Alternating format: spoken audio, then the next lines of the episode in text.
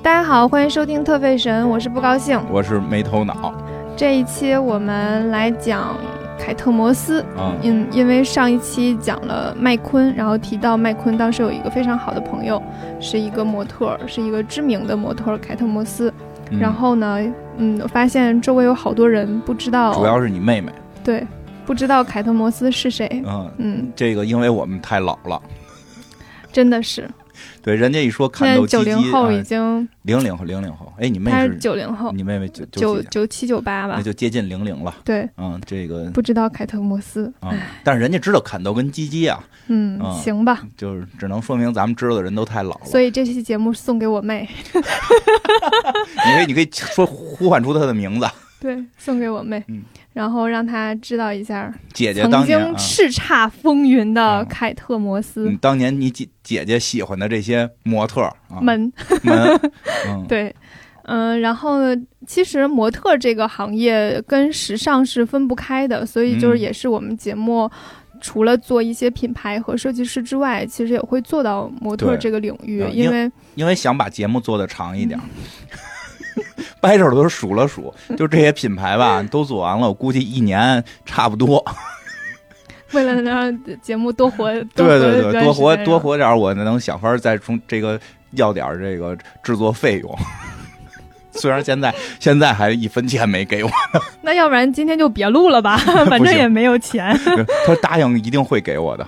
好的，咱们为了多录点儿啊，所以就是，而不过确实是，其实因为我喜欢上时尚，主要是因为模特儿。嗯，主要是我小时候看《时尚庄园》，我看，哎呀，人家那个可算能有一个看着这个就是反正清凉一点的这么一个。哎呀，在我心中，因为最早都是看那个那个放假时候，就早上起来九点赶紧爬起来看卢浮宫巡礼。后来就改看，那咱不看这个了，咱们改看那个是就是那个走秀啊，就是不是确实是我是因为看《时尚庄园》，然后就开始喜欢上这些品牌吧。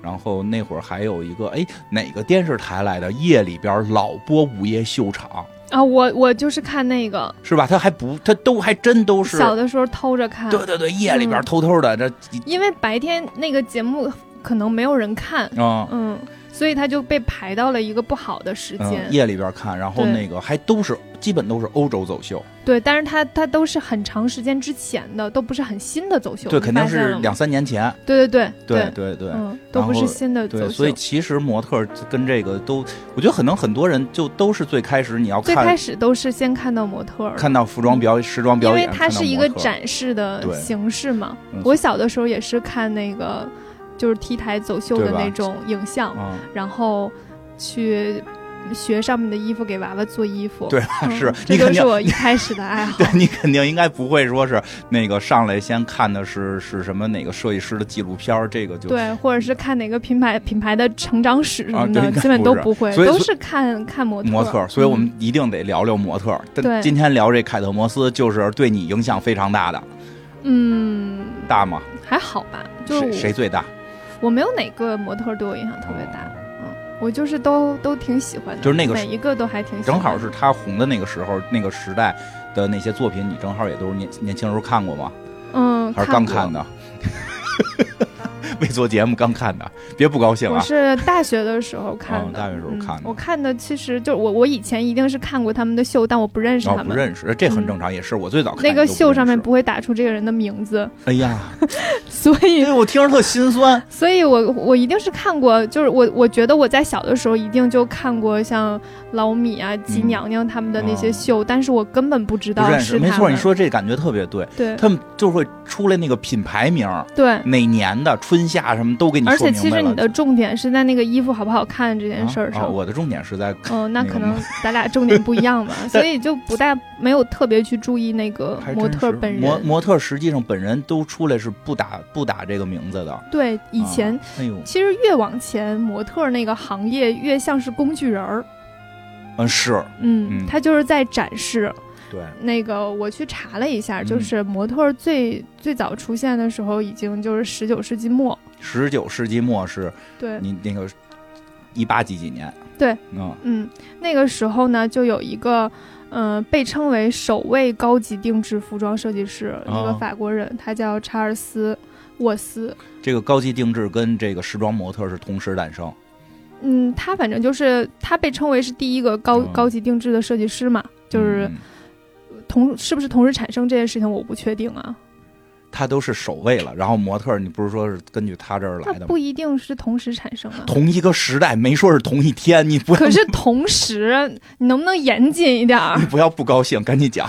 能不能严谨一点儿？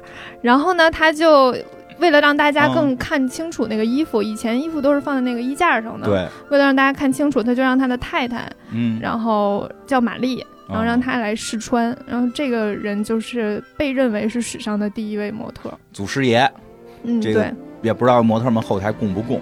然后嗯当时那个查尔斯沃斯也是在服装界第一个开始做时装沙龙的，时装沙龙是啥意思啊？就是就是像时装的一个简单的秀场的那个样子，哦就是请这堆平时老买我衣服的这些姐姐妹妹们来，嗯，然后呢，我带叫我叫我我太太把我服我叫我太太把我今今今年设计的这几款衣服穿出来给大家看一看，对对对然，后看看你们想不想买，对吧？对是的哦这个大概就是后后来就是那个走秀的开端。嗯啊，对，嗯其实现在走秀也不只是表演，其实底下都是坐着这个嗯买看家看，秀的人，叫什么？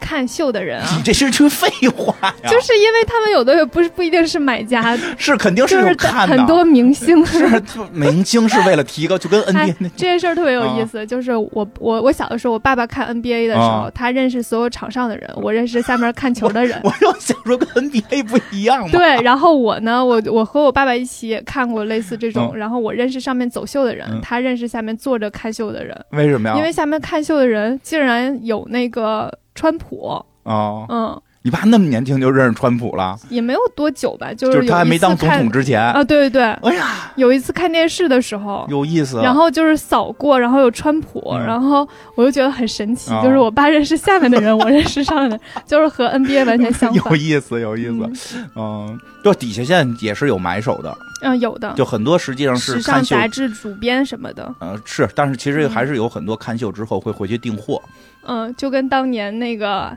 伊啊莎贝拉啊买那个麦昆的衣服一样。实际上还是有的。对，嗯嗯，然后所以说那个时候的模特儿更像是一个工具人的存在，哦就是他就是为了展示衣服。那嗯个时候他模特儿并没有被当做成像现在一样是一个明星哦，的那个、那个感觉。现在也不太算是明星。算是吧。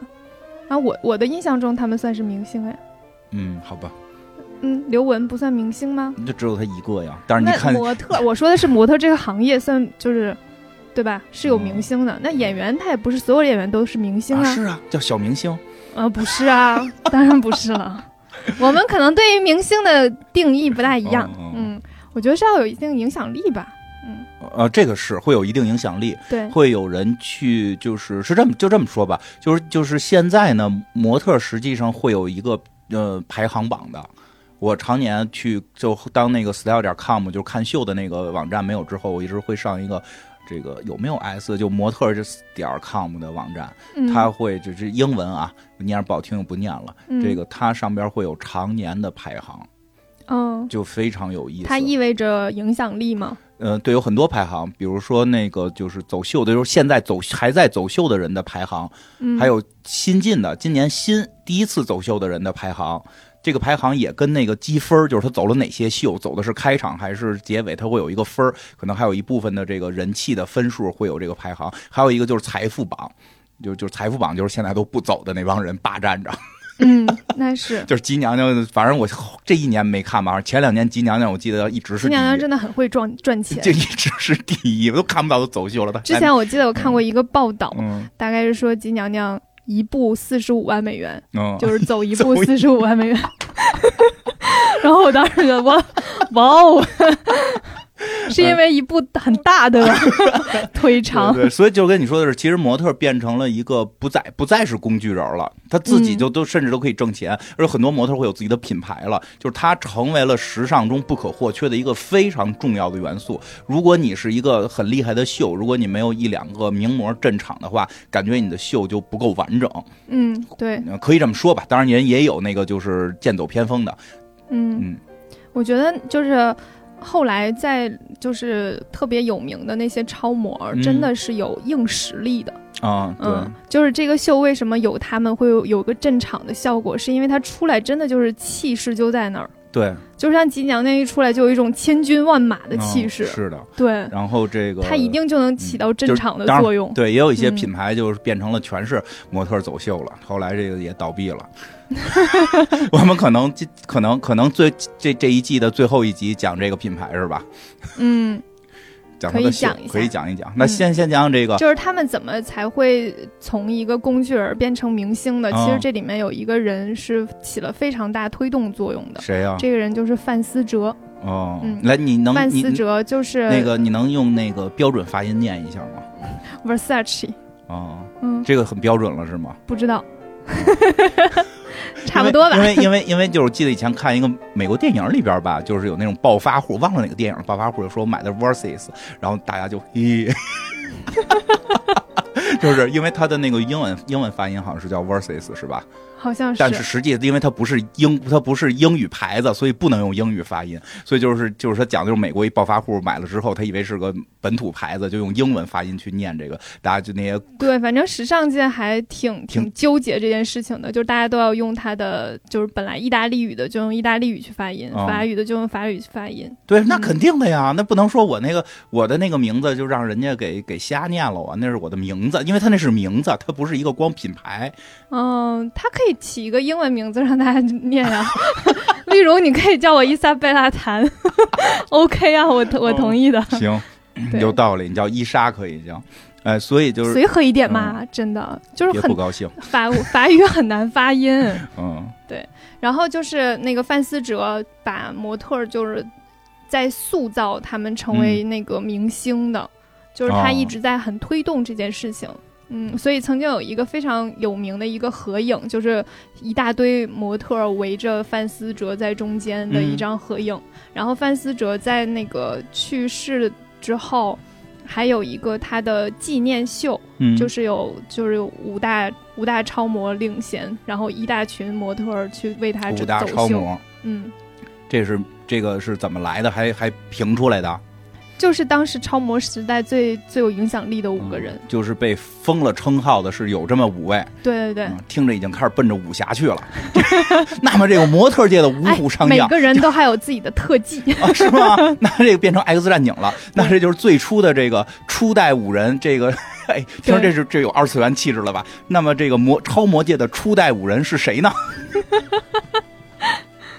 这个我觉得可以到那个维密秀的时候给大家讲一下。啊，今儿不讲了。今儿不讲了吧？反正就是有老老米啊，嗯，老米人听不懂。就是他外号叫老米，哦还有个外号叫黑珍珠。嗯嗯，英文是 Naomi。嗯 Naomi，所以读起来特像老米。嗯判断一个人在中国红不红，嗯，就要看他在中国有没有外号。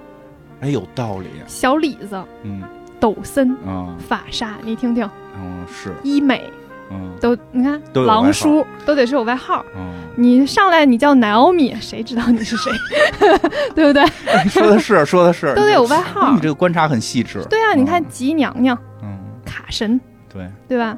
这些模特都是有一个外号的。啊，那凯特摩斯有外号吗？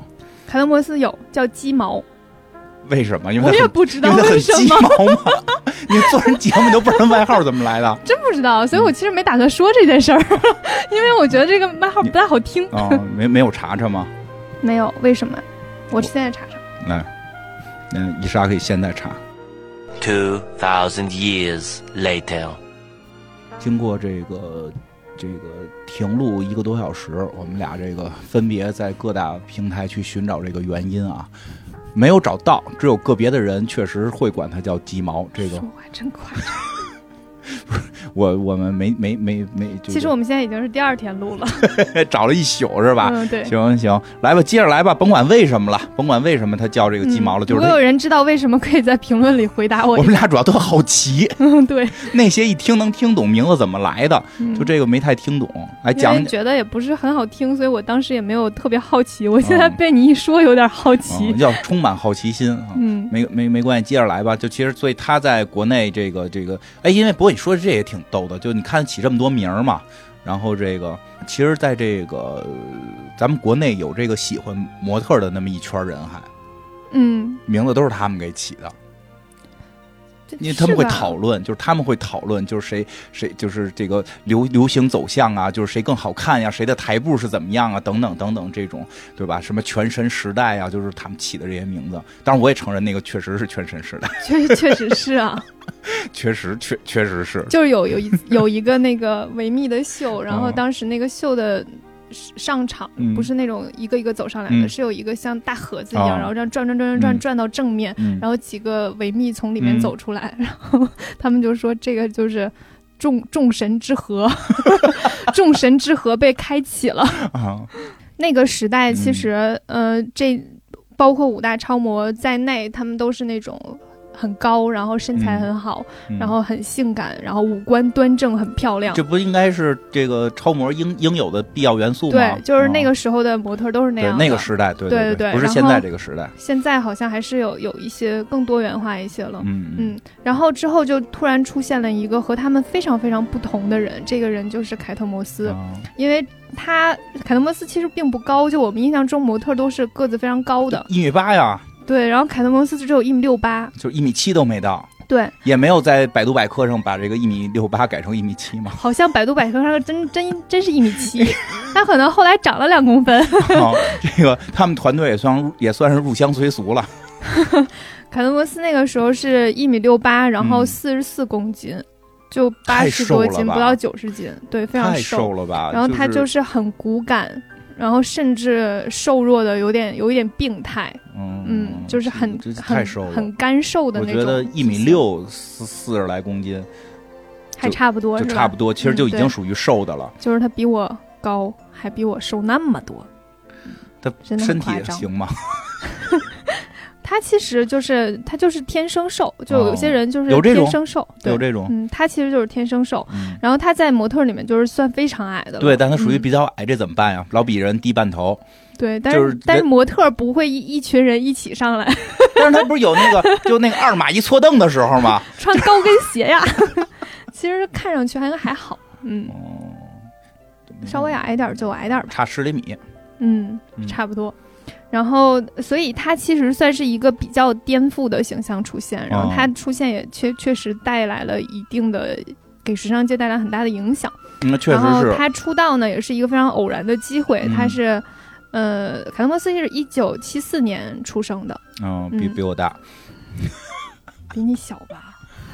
然后，然后他在十四岁的时候跟他爸爸一起去度假，然后在嗯。纽约的机场被一个模特公司的创始人叫萨拉杜卡斯哦发现了。然后他当时他就形容说，凯特摩斯坐在那个行李箱上，十四岁，对，像一嗯个小猫咪一样，有一种很微妙的魅力，这是他的原话形容。有咪字儿吗？我想知道，小猫咪，小猫咪啊，就是小猫咪还是小猫？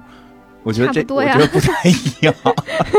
小猫咪透着一种甜腻，小猫咪啊，就小为什么小猫咪一定要泡着小猫猫透着一股甜腻？小猫咪是 OK，哎，你为什么要跟我纠结这件事儿啊？嗯就是小猫咪，你能别老不高兴吗？真烦。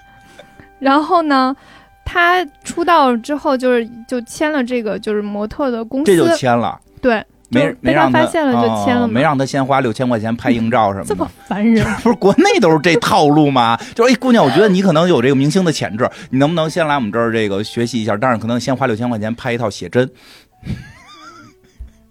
没有，我没我没遇到过，你没遇到过啊？嗯，没有，我也没有，他们可能看着我觉得不好骗吧。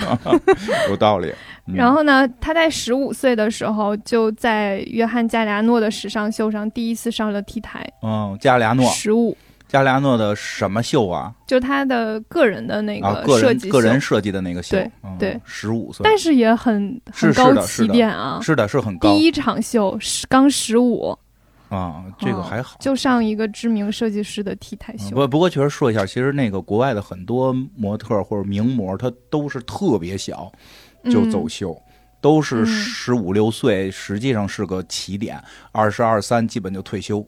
嗯，嗯，就就当然也有，就是在这个行业内啊，五大超模都退休挺晚啊，那他们是那个时代嘛，就不一样。他们还真是退休，不有好多就是也不叫退休，就进入另一个，就不是我要走所有秀了，就是我有的商业模式开始运转起来了。就因为凯特摩斯后头也有它的商业模式嘛，就不是是那个纯走秀的那个状态了，都是十十四五就进入秀场，二十不到就是就是全球皆知，还有谁是二十不到全球皆知？基本都是。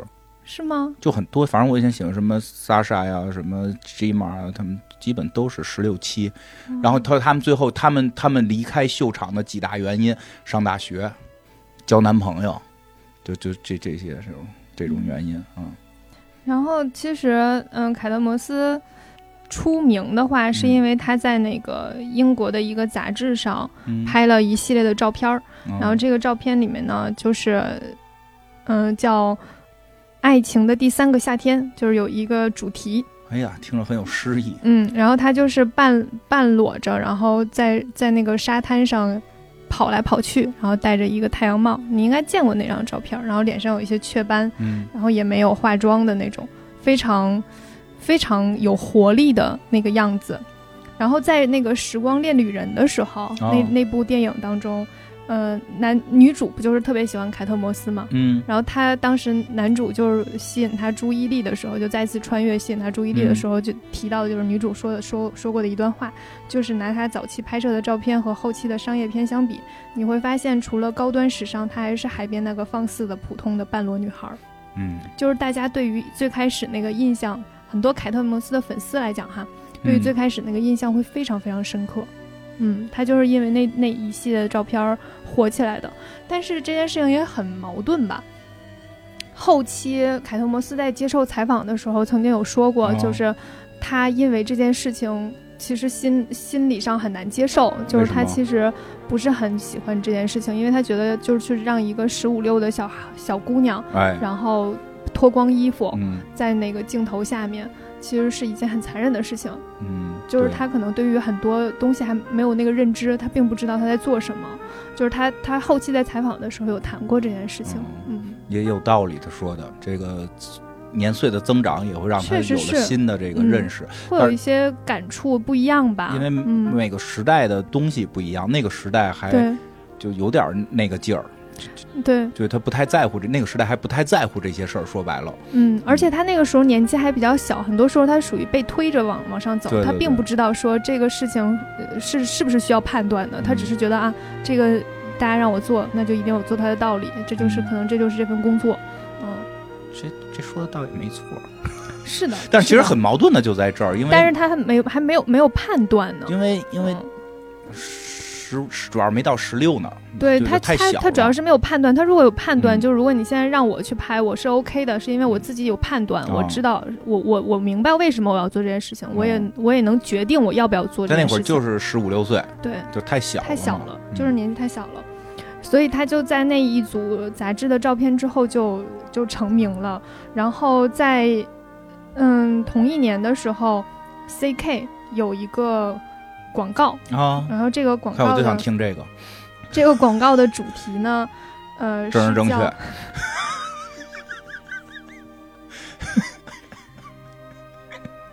好好的。别不高兴，来这个广告的主题叫强迫，嗯，然后他那个那个时候就还挺流行那种颓废的性感风，所以哦 CK 当时的那个那一套广告片就是颓废的性感风。用的是凯特摩斯，对，当时有一个女主角的那个形式需要拍一个全裸的照片的，那会儿那会儿老动不动就来这个，哎，还真是是好牛仔裤也有那种全裸背面穿牛仔裤，对对对，然后呢，当时是要本来是要找另一个人，谁呀？嗯、这个人叫 Vanessa，是当时约翰尼德普的一个女朋友，哦。也是一个模特儿。刚说不认识，然后他女朋友，对，约翰尼德普的女朋友。约翰尼德普是一个很专一的人啊，他一辈子只喜欢衣服架子，最后被人打了吧，被衣服架子打了是吧？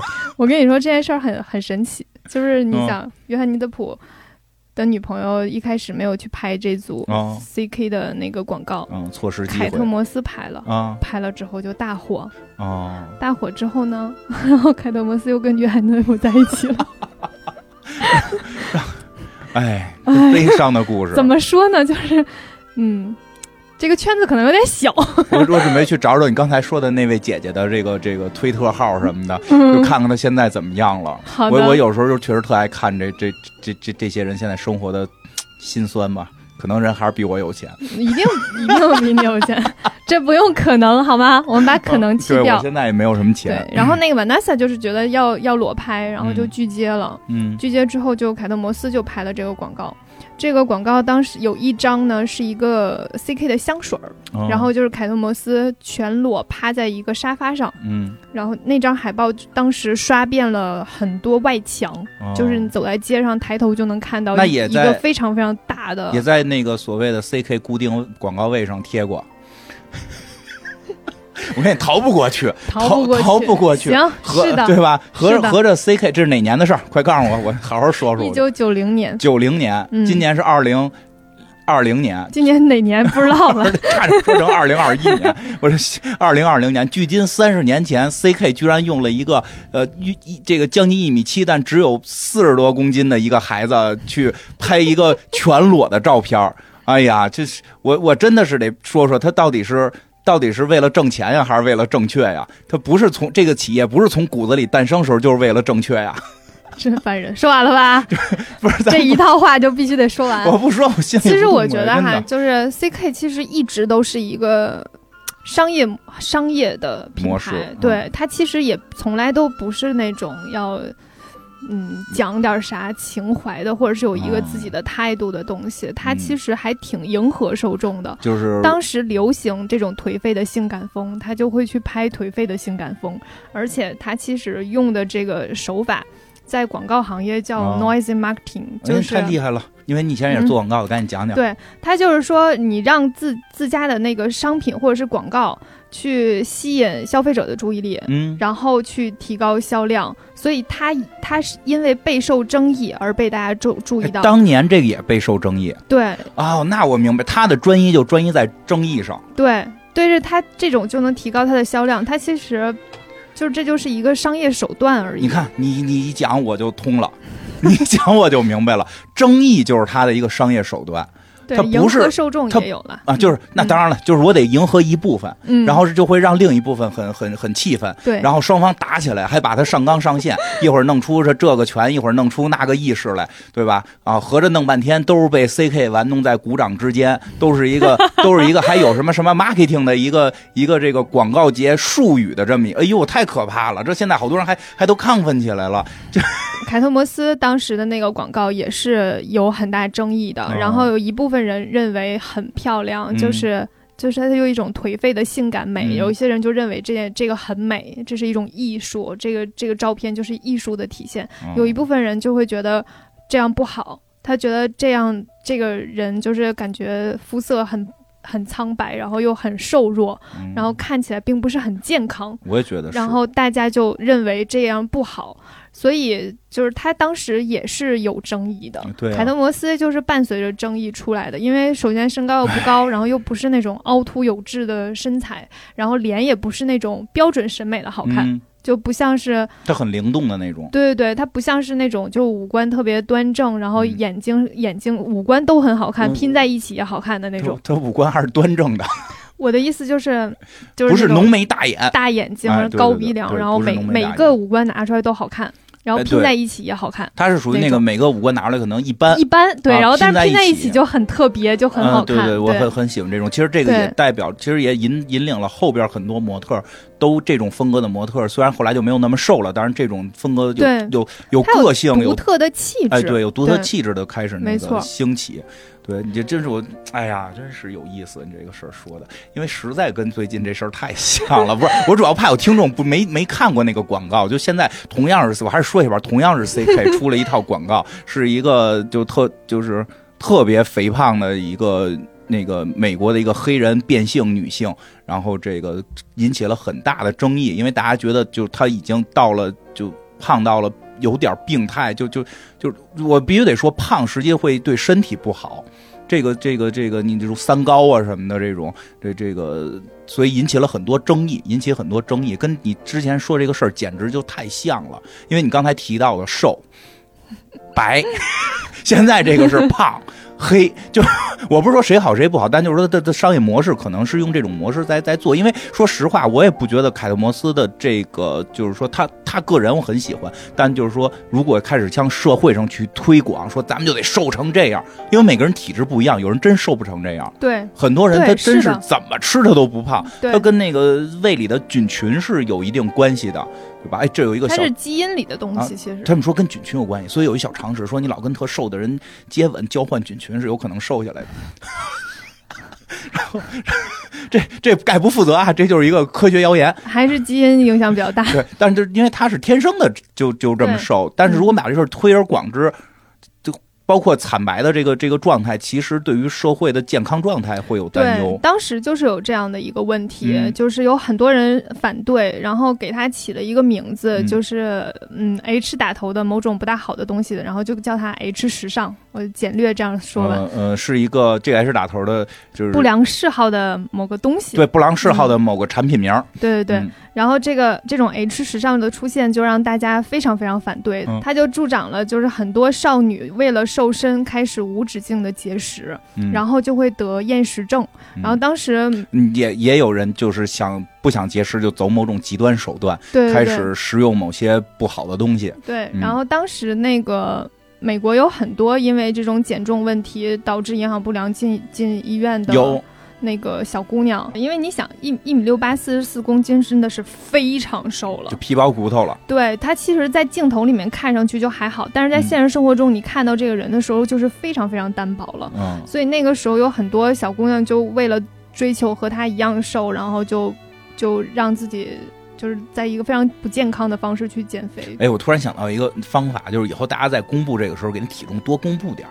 因 因为吧，因为我得说一下，在这个电视上，因为电视这个横横向扫描，这个这个什么什么的这个，对，显胖他胖，他那个电视呃电电影反而不会显那么胖。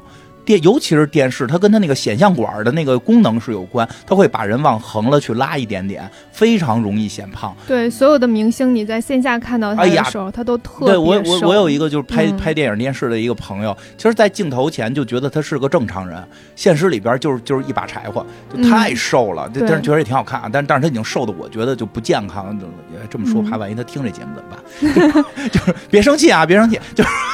就是，但是就是说，但是人基因是这样的。但是如果你不是这基因，你玩命这么瘦，其实对身体不好。所以我想一办法，就是他们谎报体重，往上多加十斤，然后大家一一称重，哎，你看我跟谁谁谁一样的体重了，不就完事儿了吗？行，哎，我是不是老有变通的好办法？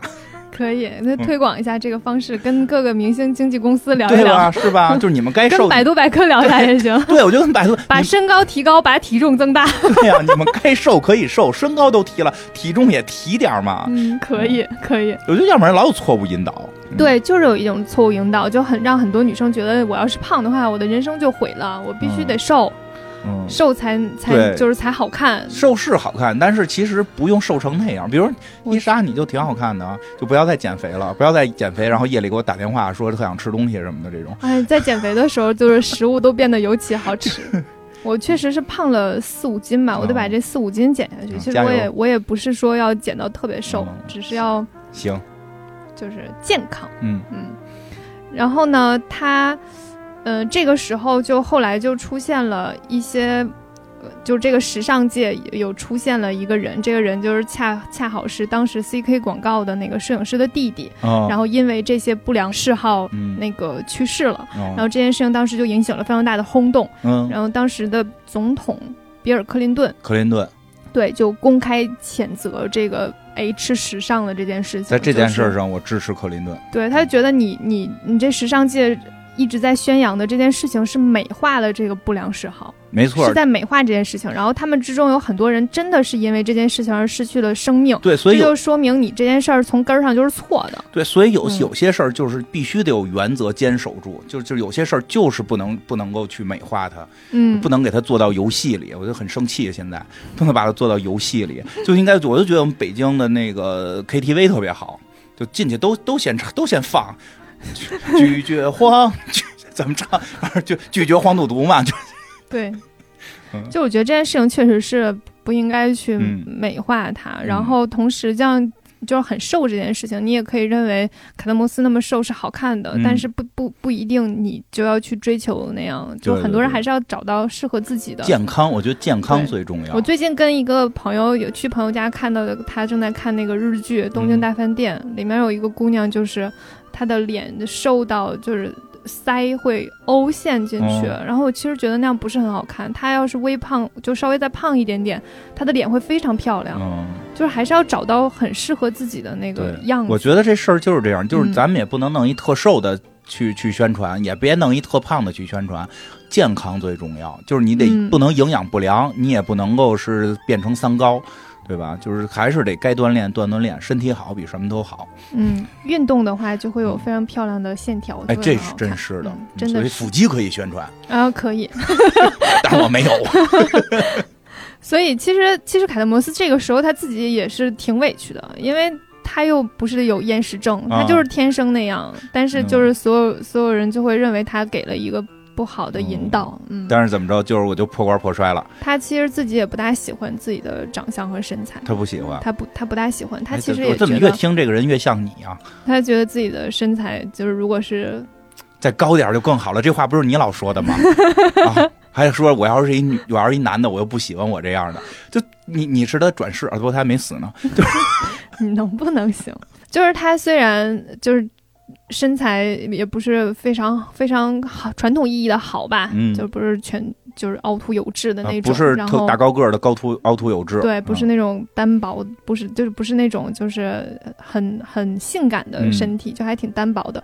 但是他就是有一个天生有一个天赋，嗯就我觉得他有的时候就是靠着一种类似像本能一样的东西。啊。就能够去表达摄影师或者是设计师哦想要的那个状态刚。才你说沙朗斯通那个呢，本能 没有，就是我觉得他就是很多，我看了一些嗯摄影师对他的评价，就是说跟他去稍微说一下，他就能表达出他要的东西。就这件事情是很多模特做不到的。是的。然后他就是在你想十五六的时候，你去嗯引导他，他他能知道什么呢？其实我明白，十五六的话，你也没什么阅历呢。对你去引导他一个感受，他其实未必能抓到那个感受，但是他就是能够表现出来。就这种东西，就是一个，就是一个天赋。啊，嗯，说白了就是天赋。比如说跟演戏差不多说，你你现在需要表达一个感时花溅泪、恨别鸟惊心的情绪 啊，他都听不懂这几句是什么意思，他啪一做就到位了。对，那人就会再跟你说啊，听不懂啊，那嗯就是、就是很伤心，然后就有点遗憾，啊你听懂了。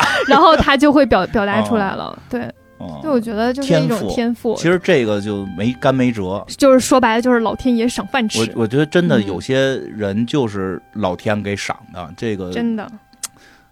挺没辙的。其实他这我觉得特奇妙的，好多人说老天给赏饭是模特是得长得高，嗯，对吧？是得长得高，长得身材这个这个这个凹凸有致。结果他嗯这些没有，他获得了一个不一样的天赋，就是表现力特别强。对对，这个也没学，对吧？嗯。他直接就是在旅行箱上就被人发现了。嗯，而且也是时时代吧，也有嗯这个原因。啊、就是当时那个时代，如果说再早一段时间，可能还是会流行像 Naomi 那样的身材，哦。也不一定轮到她。嗯，就所以赶上了，就是赶上了，就是很多事情是有天赋，然后再加上天时地利人和，哦。然后才能造就，就是他他就是一个非常偶然的，嗯，反正我得说他没努力，就是还蛮偶然的一个哦事件。其实挺有嗯意思的。然后他走台步也是，就嗯像那个对他走台步很多很多模特走台步都是那种很铿锵有力的，然后铿锵有力 Naomi 走路就是甩起来，胳膊人会然后横着摆，就很漂亮。嗯，但是，嗯，那一看凯特摩。凯特摩斯对凯特摩斯走走台步会给人带来一种非常自然的感觉，听说是逛街式走法，就是很自然，他不会让你觉得这个人是一个很距离距离很遥远的一个人，觉得就是邻家的小妹，也也也不会啊。没有没有那个什么 听听收音机，想想邻居女儿，听听收音机这个感觉嗯，就是有一种独特的气质吧，但是他的哦走路方式，就客观来讲，他的走路方式并不是很很很厉害的台步。哦，嗯就是确实他发现之后很快就上台了，应该没有接受过太严苛的嗯，玩命的训练训练，对对嗯对，因为有些模特，真是实话实说，有些模特可能要经历，就是很早会被发现之后，要经历两三年的训练，然后嗯。再在小的秀上就开始走，要遇见各种各样的情况，摔呀、不摔呀、什么的，这个确实怎么把这个衣服展呀、转圈儿啊，好多模特儿还挺辛苦的，对就是一个季下来要走好多场对对秀，对然后在后台要换很多套衣服。所以说他嗯刚才说那个起点那么高，就第一场秀就是加利亚加利亚诺，其实就因为我们还没讲呢，其实他是迪奥后来的非常著名的设计师，嗯非常著就是，当年就是大概是神。神的神的状态，这嗯，个对。就是这么一个状态，他的个人的这么一个品牌的秀是吗？就对嗯，就就确实这起点太高了，直接出道即巅峰啊，对，然后一路都巅峰啊。一路都巅峰，后啊后来就就没出点事儿，就就一不是，对，这肯定我知道，我才这么问嘛，是不是该到这儿了？不是，因为这个有一客观情况，你别生气了，行吗？不高兴烦人，是吗？是该到这儿了吗？没到呢，啊，那你再讲点别的。真的是。真的，我这儿必须要说，昨天气死我了。昨天金花特意跟我对说，让我在这儿说一下，然后我还没说呢，他就给我 Q 到下一盘哦，了。那你先说都。有稿，有稿，你照稿念，我我不是我录节目不是从来不用那你？带着稿啊，气死我了。来，那我让你特意让你说什么了，我给忘了。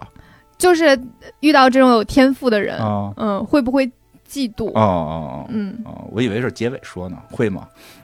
这 聊到这儿，你不在这儿说，你在结尾说哦，行吧，就是确实是这么有天赋，你会嫉妒吗？哎什呦，么 哎呦，很尴尬吧？好尴尬。哎，因为是这样，因为是这样。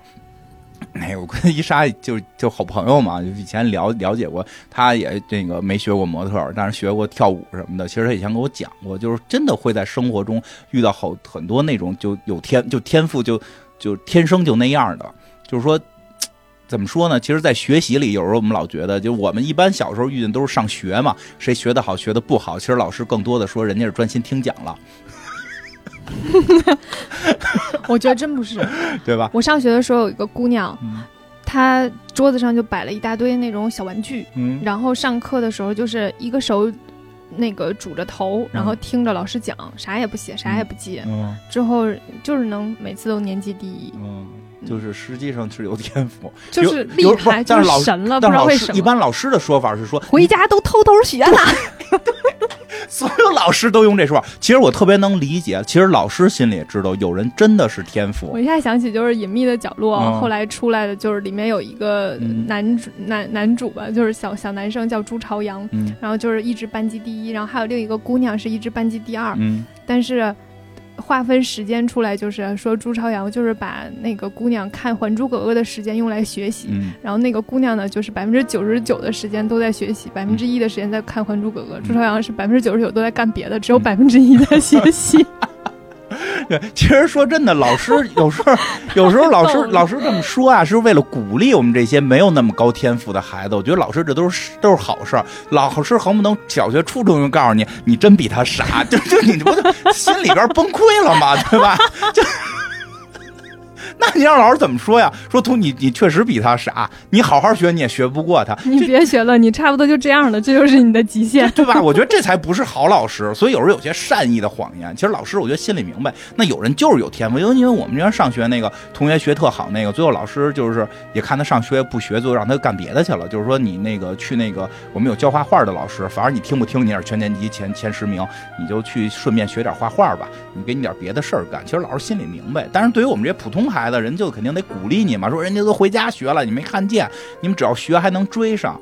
但实际上说，因为你之前是学跳舞的，说其实这个感受会更直接，是吧？因为很多现在偏偏艺术领域的，包括就是像模特演员这种东西，都还画画音乐，都太讲天赋了。哦就是它比学习，我也不知道，我我觉得比学习好像更明显。嗯嗯，特别特别明显，就是当时学跳舞的时候，老师教了一个动作，然后领舞，就我们一直以来的一个领舞的姑娘，嗯一下就能复制那个动作，啊然后表现的特别好。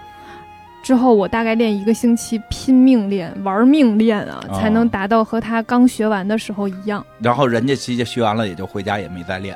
他保证也练，因为基本功还是不能落下的。哦明白嗯，因为跳舞是需要每天都必须得有，但是没你刻，苦。完全没有。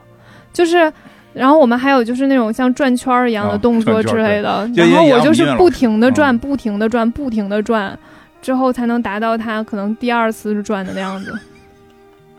就是心里心里当时你是什么感受？那会儿你还那么小，就是你会会接受啊，就是这哦就是客观事实。就客观事实。然后那个时候就是，比如说有一个舞蹈需要需要二十个人，嗯，然后一个领舞，他就是那个领舞，嗯老师就会选他就是领舞，然后你所有人都只能服，你能怎么样呢？就是你就是不行啊，你就是转的没他好，你就是跳的没他好。哦然后你说我们同时我们每个人都有十天的时间，你十天能达到人第一次练的时候的样子，嗯人家十天之后就能达到一个你永远达不到的样子，对不对？是，是对呀。然后我永远都是那个二十个人，然后老师选了十八个人，剩下两个人得选一个就是个头和体型差不多的，嗯然后我就会被选上，然后就开始玩命练，不不拖大家后腿。哦，嗯，其实这个大家也别伤心，就是确实有很多人是有天赋的，但是呢，这个努力即使追不上呢，你也可以努努力嘛，你也可以拉近距离，这也不是坏事儿。而且而且别的事儿，没准别的事儿有天赋呢。但是你知道，一个舞蹈它就是需要领舞，也需要伴舞啊，对呀、就光他一人跳，它需要啊，它的设计就是有有那些人，那些人必那个位置必须站一个人，嗯，所有人都想站在中间，但是那个位置不站人，它整体就是不好看，嗯。所以你你是不可或缺的一部分啊。是，对啊，嗯，这么想也挺好。对啊，反正就是有很多慢慢就会比较接受这件事情，然后也能找到自己一个平衡的点。对，其实会找吧，我觉得还是得努力，就是也别说我成不了。是啊，你要努力，你才能站在那个角上啊！我们有一大堆同学没有我行呢。就是还有好多同学练完了连脚都站不到。对呀、对啊，你站到脚上就有可能上春晚。你不是说你小时候老上电视吗？嗯、我没有上过春晚，我同学上过春晚。我知道你没上春晚，嗯但是上过你们地方台的晚会，啊，对对对，啊站在角落里。呃，那你妈是不是也挺高兴的？我我有一个我有一个节目站在中间，为什么呀？就是因为那个就我比较擅长吧。嗯，哦哦，而且而且我是主持人，啊，对，我是那个晚会的主持人你。在别的天赋上边超越他们了。对对对，就是对，也也有也有，就是有些事儿你该做都得做，对吧？然后别的事儿没准你有别的天赋。我三十三十六岁我才发现，很多很多很多出路呢我。到三十六岁我才发现有人爱听我说话，哎，你小的时候没有发现你讲故事大家很爱听吗？除了我弟啊，除了 CS 听，没有人你没有给别人讲过故事吧？讲过，大家不太想听，我也不知道为什么。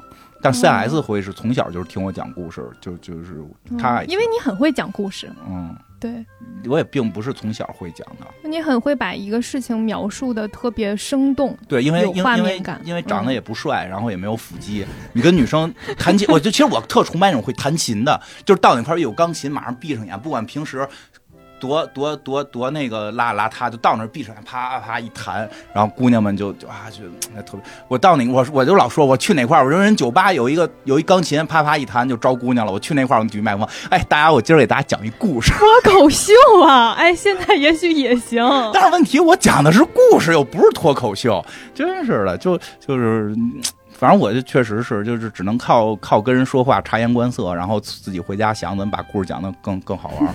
嗯，哎，反正没没没没有那么好的天赋，要有的话早出来了，现在也也不错了。还行吧。嗯反正跟人家比着不行。嗯，对，当然，这个没有天赋的朋友们也不用太伤心啊。这个天赋太夸张的人，往往也这个就有他的风波嗯，用我妈的话说，就是这个世界是守恒的。啊。嗯，你讲讲解一下吧，大家其实挺爱听这个的。就爱听什么我妈说的话吗？对对对对对，就是我妈妈没有就是特别总结的说说过什么，但是她的很多理论归归纳起来，就是她相信这个世界是守恒的。比如说你小的时候不爱哭，长大可能就会爱哭，然后你这方面不好，别的方面就会好一些。嗯，你某些地方遇到很多挫折，其他的地方就会顺一些。有可能。对他，嗯他一直抱抱着这样的一个理论，然后这个理论也对我有一定的影响。就会有一些平衡呗。嗯就是你跳舞对对虽然没他转圈转的好，但是你报幕，对 所以，这个但是我会说话。嗯，像凯特摩斯这种就是儿时就他这算是小时候了，算啊，非常年轻的时候就爆红世界的。嗯往往还真是，往往后来都会有很大的挫折会等待着他，对对吧？是的，这个之后就会遇到他的挫折了，但是这挫折呢，就本来本来以为这今天一期能讲完，嬉皮笑脸的，结果发现发现就讲了一半儿，对吧？后边后边的一半咱们就下礼拜再听吧，嗯，好，好吧？嗯，那这样大家拜拜。再见。